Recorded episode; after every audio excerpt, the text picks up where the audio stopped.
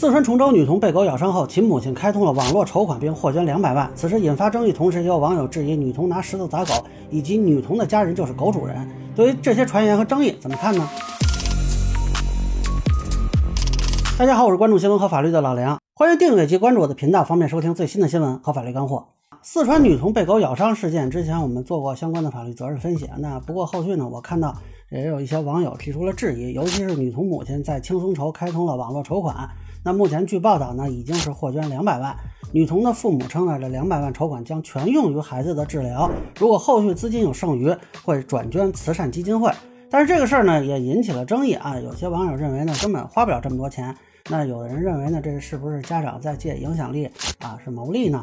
啊，还有人要求他们公布详细的使用情况。同时呢，我也发现有一些网络传言质疑这个事儿啊，流传比较广的一个是说呢，这个女童拿石头砸狗，并且这个目击者还声称自己的丈夫当时曾经劝阻；另一个传言呢是狗主人其实是女童的家人啊，并且说呢这个是警情通报里写了的。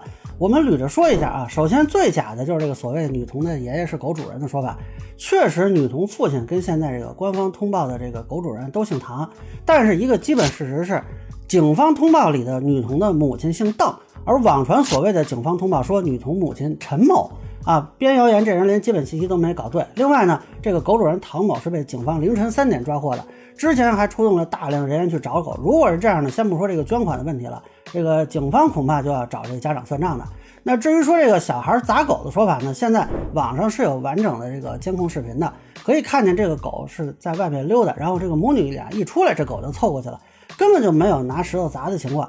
呃，更没有说有人出来劝阻。那造谣那个人说她丈夫在现场，请问这人是监控拍不到的透明人吗？那目前看呢，是有一些爱狗人士对因为这件事引起的对养犬执法呀，或者是社会舆论广泛批评的不满。那是不是这些人故意造谣啊？还是说有人为了找流量啊什么的？这个我就无权判断了啊。不管是哪种情况，都是非常卑鄙无耻的。我个人建议呢，孩子家长可以报警处理，尤其是如果确实是存在冒充警方发布所谓通报的，警方也可以主动追究其法律责任。但是家属网络筹款这件事啊，我认为确实是有一点争议的。呃，有两个问题，一个是女童的治疗费用情况如何？这个按理说呢，应该是采访华西医院的，由华西医院给出一个大致的这个费用的情况。那奇怪的是呢，目前没有媒体去采访医院，网上也有医生出来质疑这个钱的问题。那第二个问题呢，就是女童家的财务情况。根据公开报道呢，募集资料显示，女童家庭的父母年收入是三到十万，有一辆车，目前家庭负债二十万。那有人猜测他们家住的是豪宅，警方通报写的是恒大西城绿洲小区。我大概查了一下网上的二手房的报价呢，是这个七八千块钱一平米，啊，有五六十万一套的。那这算不算豪宅？大家自行判断。当然，这里就涉及到一个标准问题啊，就因为对很多人来说，网络筹款是一种公益募捐嘛，应该是山穷水尽之后才用的办法，否则就变成说网友帮他们维持生活水平不下降了，而不是救急了。那类似的争议呢，在二零一六年十一月有一个罗尔事件，当时这个罗尔的女儿生病，他发文求助，啊，主要是通过微信打赏啊，但后续发现呢，他也是有车有房，而且呢，医院表态其实大头是医保支付的。你有三套房产，还有车，那为什么还要捐款？这是不是有诈和骗的嫌疑？就这个房子的话，啊，不归他也不归我，尽管暂时在我名下，但是这个房子是以后要归儿子的，所以的话我是不能卖的。那后来他的回应呢，也让公众很不满意吧？最后微信是把他的两百六十万的打赏原路退回。这里还是说一下法律视角啊，不管是微信打赏还是轻松筹，都不是法律意义上的慈善组织或者慈善活动，而是一种个人求助行为。平台只是作为中介，从这种渠道获取的款项呢，属于一种附条件的赠与啊，就是限定了对象和用途的赠与行为。基于这一点呢，只要求助者本身他没有虚构事实啊，首先就不构成诈骗。但是如果隐瞒了重要情况，比如说自己的财产的情况啊，那情节严重的有可能构成诈骗，情节轻一点的可能构成民事层面的重大误解。那跟平台之间呢，也可能形成违约，因为平台一般会要求你如实陈述嘛。那依法呢是可以撤销捐款的。北京朝阳呢曾经有一个案件啊，就是一个人从平台筹款，后来发现他隐瞒情况，那法院判决是全额返还并支付利息。当然，具体到这次女童家属的募捐啊，目前看伤情是真实的，暂时没有证据证明虚构和隐瞒呢。这个捐款两百万是怎么算出来的呢？咱们也不知道啊，这个性质就还有待观察。不过，基于这个款项的性质呢，赠与人是可以要求家属公布款项使用情况的。以确定是否满足了自己赠与所附条件。如果家属不能证明，那么这个钱还是可以由赠与人去主张要回的。但是这里要说明的是呢，这个后续对家属向狗主人的追责可能会有影响，比如说可能无需对方赔偿，这样就减少了对方因为积极赔偿获得从轻的可能。但是民事索赔仍然是可以的，因为家属只要能举证自己因为对方的这种侵权行为造成了损失就可以了。至于说这个损失当时是用什么方法来支付的啊，这个跟狗主人没关系。你打个比方说，如果不是捐款啊，是这人突然中彩票了，那确实有钱可以支付，但这个钱跟你也没关系啊。那如果赠与人并没有约定说啊，狗主人不予赔偿才赠与，那这个笔钱呢，其实就可以不予退回。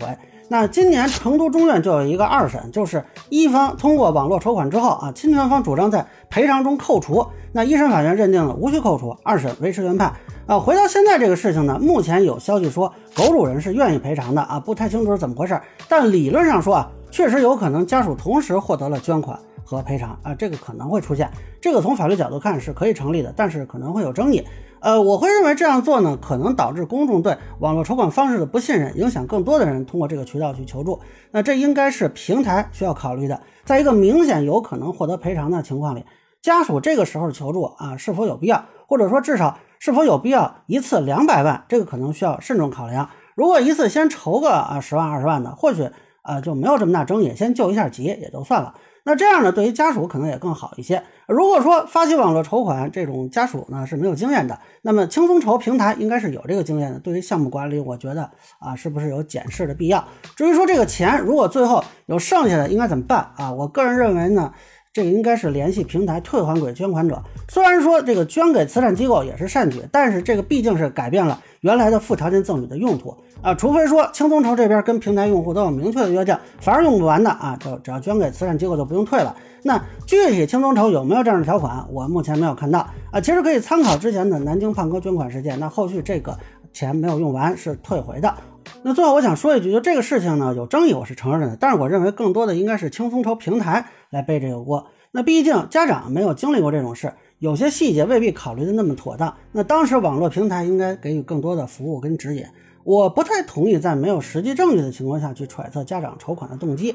呃，我还是把把人往好处想吧。那这个时候，我相信所有人还是把救治女童摆在第一位的，也希望这个女童能够早日康复吧。那以上呢就是我对女童母亲筹款争议的一个分享，个人浅见难免说了，也欢迎不同意见下边评论区弹幕里给我留言。如果你觉得说话有点价值，您可以收藏播客老梁不郁闷，方便收听最新的节目。谢谢大家。